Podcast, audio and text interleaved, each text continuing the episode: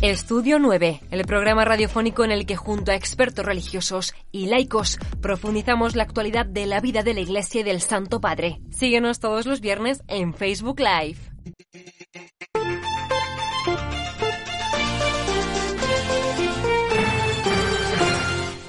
Muy buenas tardes, estimados oyentes, y bienvenidos a un programa de Estudio 9 desde Vatican Media y Radio Vaticana.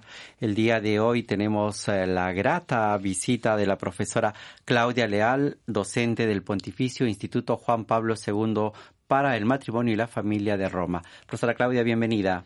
Buenas tardes, Renato. Muchas gracias por esta invitación. Tendríamos que haber estado iniciando el viaje apostólico del Papa Francisco a los Emiratos Árabes para poder participar en la COP28. Lamentablemente, el director de la oficina de prensa anunció con mucho pesar que el Papa Francisco no podría haber viajado porque el problema de inflamación pulmonar estaba todavía presente. Pero eh, era este el motivo por el cual el día de hoy estamos eh, aquí con la profesora Claudia para poder tratar tema importante que es el mensaje del Papa para la COP28, que de alguna manera ha sido anticipado en el documento que el Papa ha publicado el 4 de octubre de 2023, la exhortación apostólica Laudate Deum.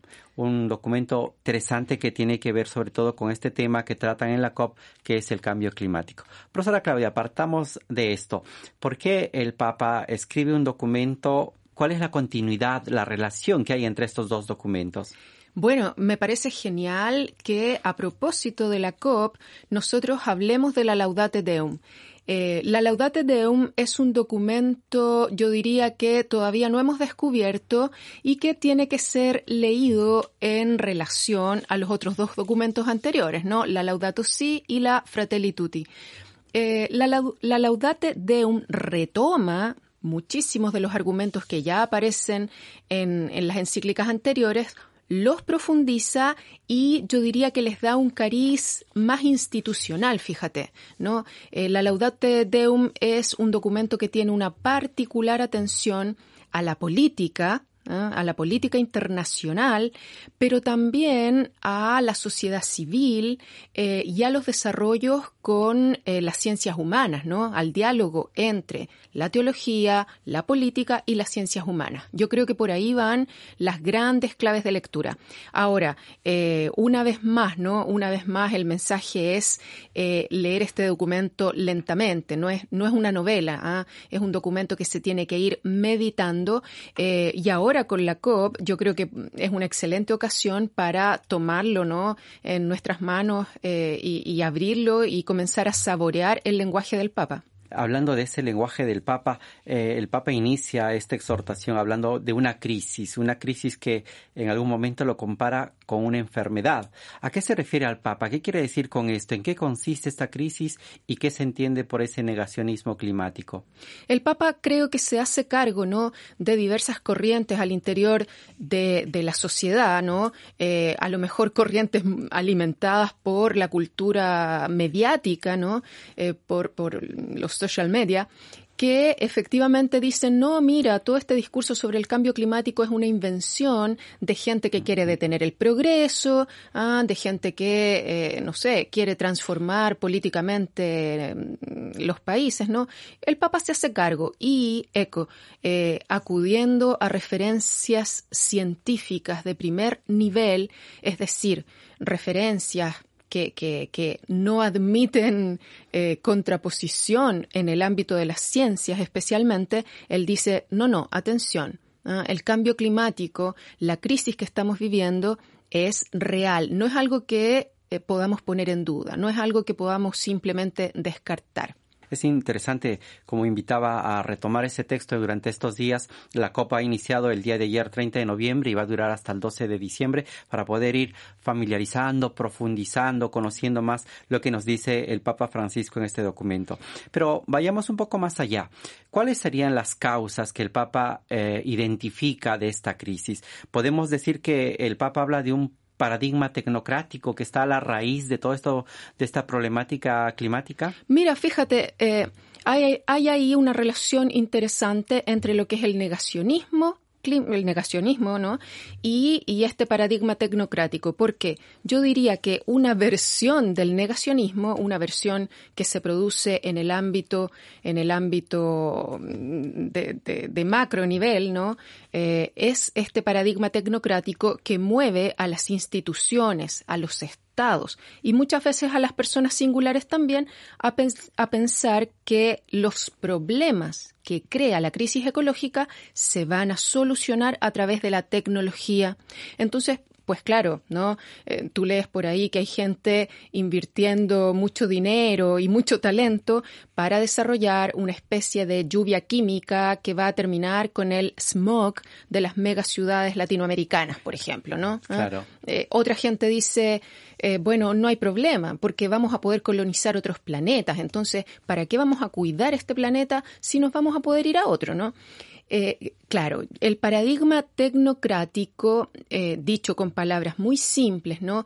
Tiene que ver con esta ilusión de que los problemas que estamos viviendo se van a solucionar de un plumazo gracias a la tecnología. Eh, el Papa es muy enfático, ¿no? En recordarnos que mm, probablemente este, esta tentación, ¿no?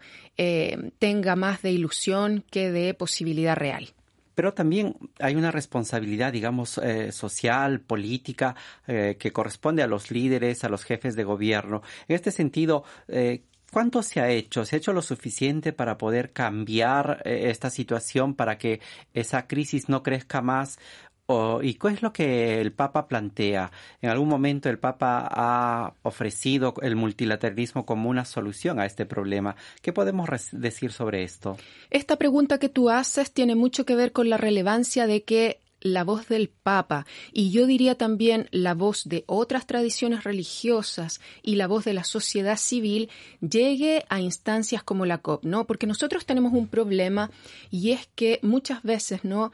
Hemos pensado que basta que los líderes de los estados, ¿ah? los líderes de los países, se junten, discutan y resuelvan ¿ah? Hemos pensado que así el problema se va a solucionar y la experiencia ¿ah? la experiencia del siglo XX y de los pocos años que llevamos del siglo XXI nos demuestra que evidentemente eso no basta, no basta.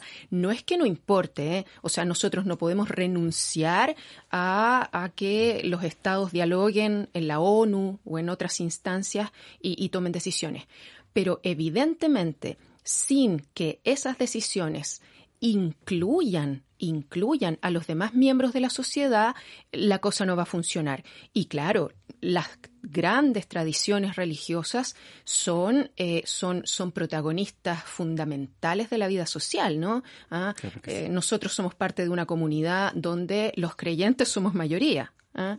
Eh, donde mm, muchas, muchas personas llevamos adelante un cierto tipo de espiritualidad y nos sentimos comprometidos desde ahí con nuestra vida práctica. ¿ah? Entonces, es muy importante que eh, el Papa y, otras religiones también lleven a la COP la voz de los pobres, la voz de las familias, la voz de los migrantes, ¿no? Eh, eso es muy importante. Y bueno, como tú decías, ¿no? Eh, el Papa de vez en cuando habla sobre el multilateralismo. Ah, multilateralismo. multilateralismo sería precisamente ¿no? la aspiración de que más voces se sienten a la mesa. Más voces se sienten a la mesa. Eh, y, el Papa eh, está tratando de practicar eso mismo al interior de la institución. Es decir, eh, como decir, el Papa da ejemplo de lo que él está promoviendo. ¿ah? El Papa con su propio testimonio al interior de nuestra institución, al interior de la Iglesia Católica, está eh, mostrando, mostrando cómo invitar a más voces a la mesa redunda en el bien de todos. Así es. En este sentido, recordamos diferentes iniciativas que el Papa Francisco y la Iglesia lleva adelante, iniciativas a partir no solamente eh, con los cristianos, las diferentes confesiones cristianas, sino también con otras religiones a nivel del ecumenismo, ¿no?